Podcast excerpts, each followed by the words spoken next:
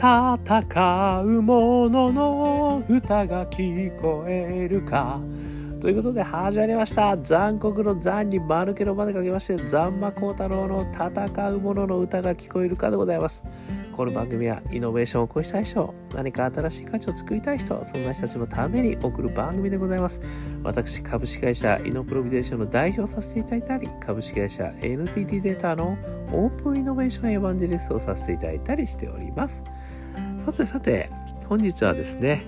えー、2022年10月26日の夜ということになっております。今日の東京は非常に晴れて気持ちが良かったですね。えー、こんな日はスポーツをやりたいなということで今日はスポーツの話題これをですねお届けしたいと思っております。何かそれはですねピラティスでございますね、えー、これピラティスはですね私マドンナがやってたっていうところぐらいしか知らなかったんですけどちょっとひょんなところでですねこのピラティスというのを調べてみましたところ実はジョセフ・ピラティスさんというですね100年前に、えー、このメソッドを作られた方がやったメソッドが今花開いてるということらしいんですよね。でこのメソッドがめちゃくちゃイノベーティブでそしてさらにですねイノベーションに必要な要素がめちゃくちゃ詰まってるということが分かっちゃったんで私これをネタにですねちょっと今日はお話をしてみたいと少しでもですね皆さんにイノベーションのやり方メソッドこういうのが伝わるんじゃないかなっていうことですね。お話をしてみたいということでございます、えー、今日参考にさせていただくのはですね防具ですね。ピラティス100年の歴史と誕生秘話。こういうサイトがありますのでよかったら後で見てみてください。えー、こちらからですねあの引用させていただくえー、言葉をまずは紹介させていただきたいんですけども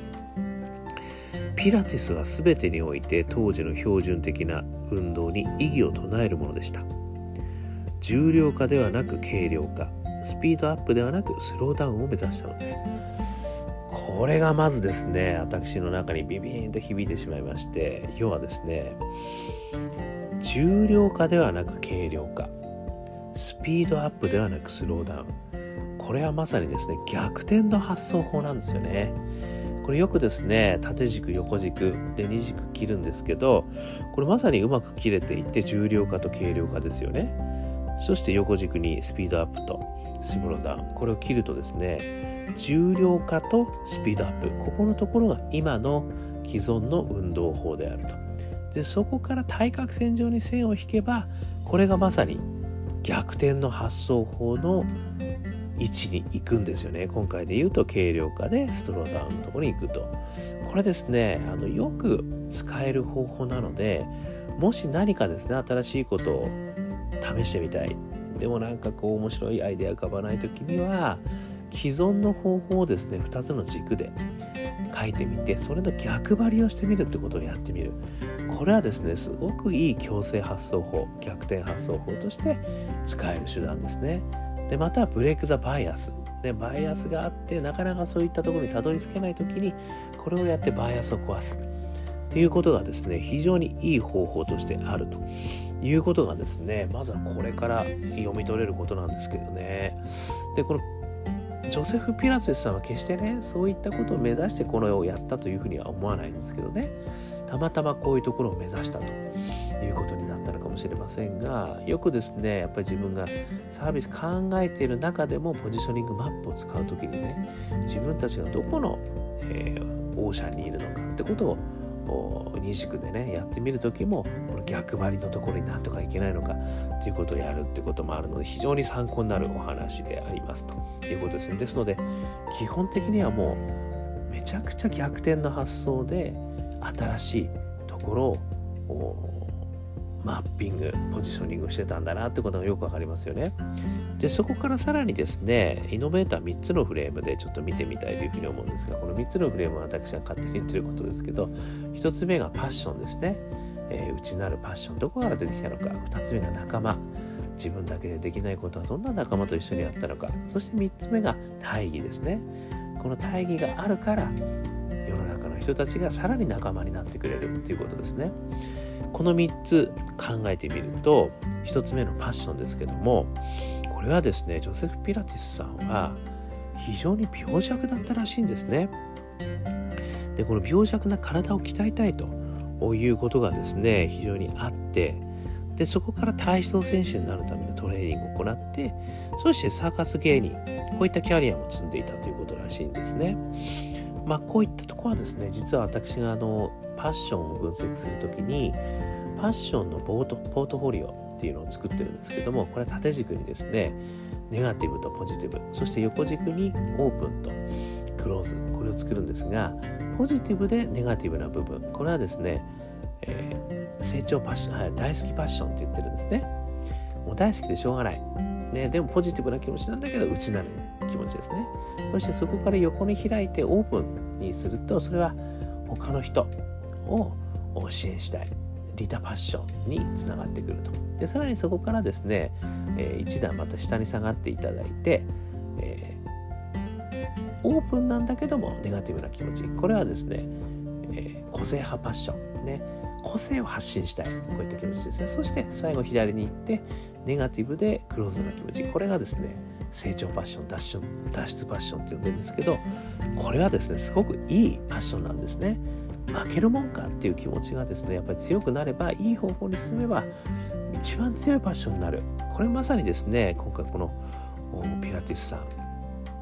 自分自身がやっぱ体が弱かったとそこから抜け出したいという脱出パッション。負けるもんかっていうパッションがですねいい方向に転がって、えー、大きなパッションだったのかなっていうのが1つ目ですねパッション。そして2つ目が仲間ですね。でこの仲間はですね実はこのピラティスさんはですねあの一度収容所に入ることになるんですね。これはあの一回ですねドイツのサーカス団とともにイングランドを巡遇した時に敵国人として逮捕されてしまったと。でイギリスのマント収容所でですねあの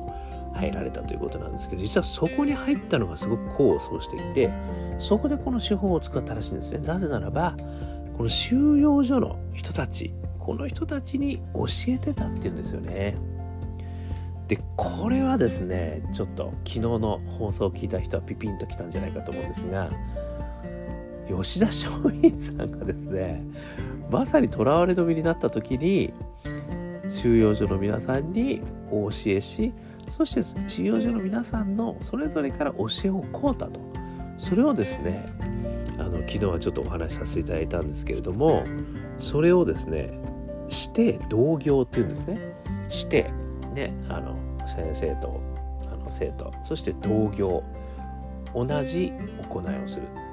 こうして同業といってですね互いに教え合うことによって学び合うことができる。そして信頼関係と希望が生まれるって言われてるんですね。これまさにですね実は収容所の兵士の皆さんとこれやってたんですよねピラティスさん。そこでそして手法ができるってことになったんですよね。でさらにこの仲間で言うとですねそこを出た後に結婚されるんですけど看護師のね奥様。さらにはですねあんまり弟子を持たなかったと言われてるんですけれども実はそのニューヨークのですねダンサーですとかバレリーナそういった方に教えたところその方々です。今度は先生になってみんなに広めたっていうんですよ。でこれまさにここもして同業になってるんですよね。やっぱりその方々がダンスをするバレエをする時にすごくこれはいいメソッドであると。で特にリハビリとかにも使ってたらしいんですよね。怪我した時とかですね。でそれがですねすごくいいということでその方々が先生になって広めた。そこからどんどんどんどん広がっていったっていうことらしいんですよね。この指定同業というのはですね昨日の吉田松陰さんの話にもありますけれどもやっぱりこうイノベーションをね広げていくということには欠かせない仲間づくりのやり方そして広げるやり方なんだなっていうことが勉強になりましたということですね。そして3つ目大義でございますけれどもこれはですね貼ってあったらしいんですいろんなところに。10回で気分が良くなり20回で見た目が変わり30回で体の全てが変わる。これを目指したってことなんですね。で実際これは体感されてこういうふうにやったんじゃないかとも言われてるわけですね。まあちょっとこうキャッチフレーズ的な話ですけれどもこれがまさにですねあみんなこういうふうになりたいというね大義名分になってみんなこれを目指してくるということにもつながったんじゃないかそういうふうに思うわけですね。でこれを考えてみるとですねやっぱりパッション、ね、こう成長パッション。こんな自分から抜け出したいということから体操を始めた。そして2つ目の仲間収容所の仲間にこう教え教われ教わり。そういったことをすることによってメソッドができた。さらには教えることによってその人たちが先生になってそして、えー、さらに広げてくれたということですね。そして大義はまさに自らの思いですね。10回で気分が良くて20回で見た目が変わり30回で体の全てが変わる。こういったことを実現したい。これが合わさってですねまさに広がってたと。いうことなので本当にイノベーションのこれはお手本のようなあの事例なのかなっていうふうに思ったということですね。まとめるとですねまずはこの自らのパッションですね。それが逆転の発想につながる新しいソリューションをですねバイアスを壊して生まれた。というとこですね。でそして仲間ですね。この仲間の指定同業。これをすることによってですね非常にこう広がりがスキルも身についたし見つけることができた。そして広がっていった。そして最後新しい、ね、いろんな人たちがこの大義をですね使って広げてくれたまあこういうことでですねめちゃくちゃこれイノベーション手法が詰まった事例なのかなということでご紹介をさせていただきました。えー、少しでも参考になりましたら幸いです。 Anchor.fm も毎日話してますので、よかったら登録してください。そして Facebook、えー、 LinkedIn いろいろやってますので、よかったら対話、ね、返信していただくと会話がまたできますよ。あとは、えー、我がアカペラグループ香港ラッキーズの中年ワンダーランド中年不思議国と検索していただくと元気の出る曲がストリーミングサイトで聞こえます。えー、中年じゃなくても元気が出る。ね、えー、ぜひ元気出してください。そして、最後に一人からでもイノベーションができるぜということを書いた本、オープンイノベーション21の秘密。えー、こちらもですね、1時間ぐらいで読めちゃう本ですので、でも中身はこういうこういうということでございますので、電子書籍、リアルな書籍で見てみてください。ということで、今日も聞いていただきまして、どうもありがとうございました。それでは皆様、頑張りましょう。また明日